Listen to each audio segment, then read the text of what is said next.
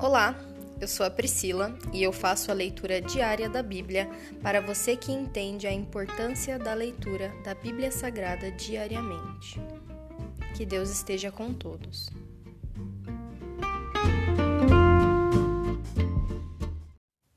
Ouça agora o capítulo 3 de 1 Samuel. Assim começou uma longa guerra entre a família de Saul e a família de Davi. Com o tempo, Davi se fortaleceu cada vez mais e a fa família de Saul foi se enfraquecendo. Os filhos de Davi, nascidos em Hebron. Estes são os filhos de Davi que nasceram em Hebron. O mais velho era Aminon, filho de Ainoã de Jezreel. O segundo era Daniel, filho de Abigail, a viúva de Nabal do Carmelo. O terceiro era Absalão, filho de Maaca, filha de Talmai, rei de Gessur. O quarto era Adonias, filho de Agite. O quinto era Cefatias, filho de Abital. O sexto era Itreão, filho de Eglá, esposa de Davi. Todos esses filhos de Davi nasceram em Hebron. Abner une forças com Davi. Enquanto continuava a guerra entre as famílias de Saul e de Davi, Abner se tornou um líder cada vez mais influente entre a família de Saul. Um dia, Esbocete, filho de Saul, acusou Abner de ter relações com uma das concubinas de Saul, uma mulher chamada Rispa, filha de Aiá. Abner ficou furioso com as palavras de Esbocete. Por acaso sou um cão de Judá para ser tratado dessa maneira? gritou ele. Depois de tudo que fiz por seu pai Saul e pela família e os amigos dele, ao não entregar você a Davi, minha recompensa é ser acusado por causa dessa mulher? Que Deus me castigue severamente se eu não fizer por Davi tudo o que o Senhor prometeu a ele. Tomarei o reino da família de Saul e eu entregarei a Davi. Estabelecerei o trono de Davi em, tanto sobre Israel como sobre Judá, desde Dan ao norte até Berseba ao sul. Esbocete não se atreveu a dizer nem mais uma palavra, pois teve medo do que Abner poderia fazer. Então Abner enviou mensageiros para dizer a Davi: Afinal, a quem pertence esta terra? Faça um acordo comigo, e eu o ajudarei a conseguir o apoio de todo Israel. Está bem, respondeu Davi, mas só farei acordo com você se quando vier para cá trouxer de volta minha esposa Mical, filha de Saul. Davi enviou a seguinte mensagem a Esbocete, filho de Saul: Devolva minha esposa Mical, pois eu conquistei o direito de me casar com ela, com os prepúcios de cem filisteus. Então Esbocete mandou tirar Mical de seu marido, Pauti, filho de Laís. Pauti a seguiu até Baurim, chorando ao longo de todo o caminho, até que Abner lhe disse: Volte para casa. E ele voltou. Abner reuniu as autoridades de Israel e lhes disse: Faz algum tempo que vocês querem declarar Davi seu rei. Chegou a hora de agir, pois o Senhor disse: Escolhi meu servo Davi para livrar meu povo Israel das mãos dos filisteus e de todos os seus inimigos. Abner também falou com os homens de Benjamim. Depois foi a Hebron para dizer a Davi que todo o povo de Israel e de Benjamim tinham concordado em apoiá-lo. Quando Abner, acompanhado de vinte homens, chegou a Hebron, Davi os recebeu com um grande banquete.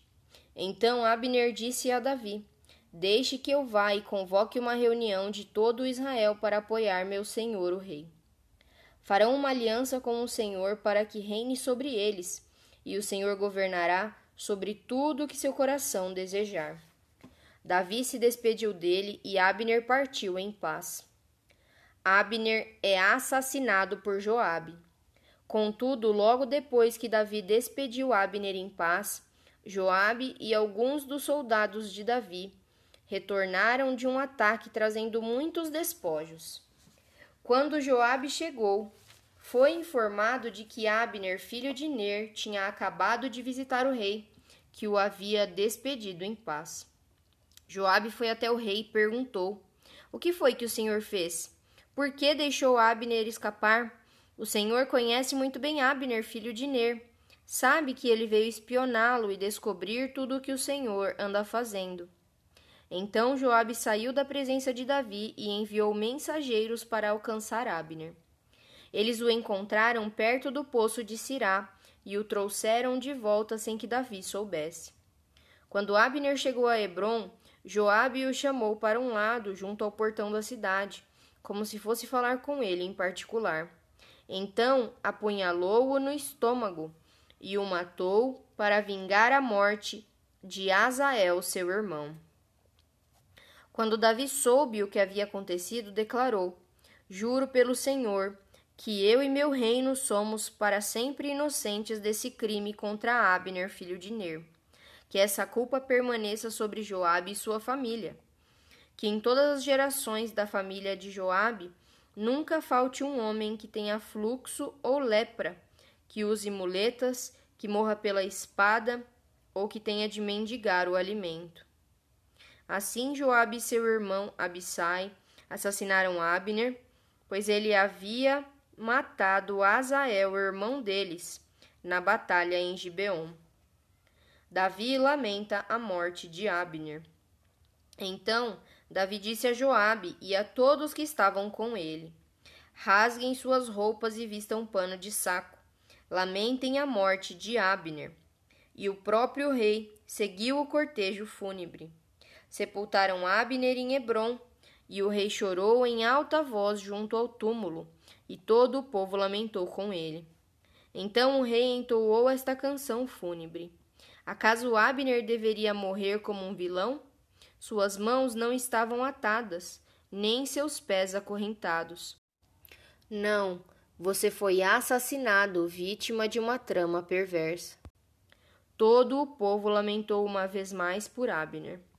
Davi tinha se recusado a comer no dia do funeral e todos insistiram para que ele se alimentasse. Mas ele havia feito um voto: que Deus me castigue severamente se eu comer alguma coisa antes do pôr do sol. Seu voto agradou muito o povo.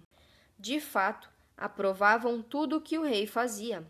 Assim, todos em Judá e em Israel entenderam que Davi não era responsável pelo assassinato de Abner, filho de Ner. Então o rei disse a seus oficiais: Não percebem que um grande comandante caiu hoje em Israel? E embora eu seja o rei ungido, esses dois filhos de Zeruia, Joabe e Abissai são fortes demais para que eu os controle. Que o Senhor retribua a esses homens maus por sua maldade. Se encerra aqui o capítulo 3 de 2 Samuel. Pai, eu te agradeço por mais um dia, por mais uma leitura, Senhor. Enche o coração com a tua presença de cada uma das pessoas que está ouvindo nesse momento, Senhor.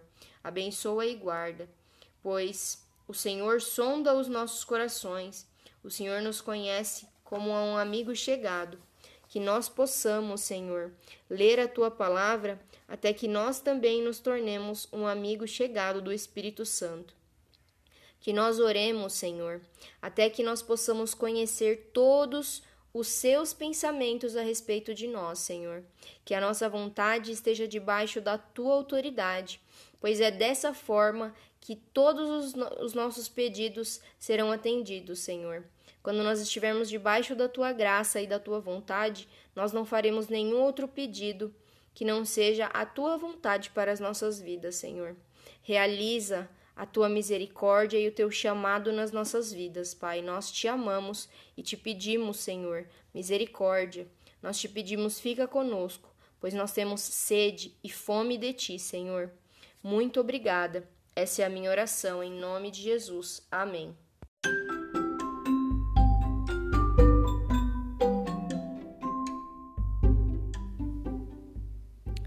Você acabou de ouvir o Dali Bíblia, o podcast da tua leitura diária da palavra do Senhor.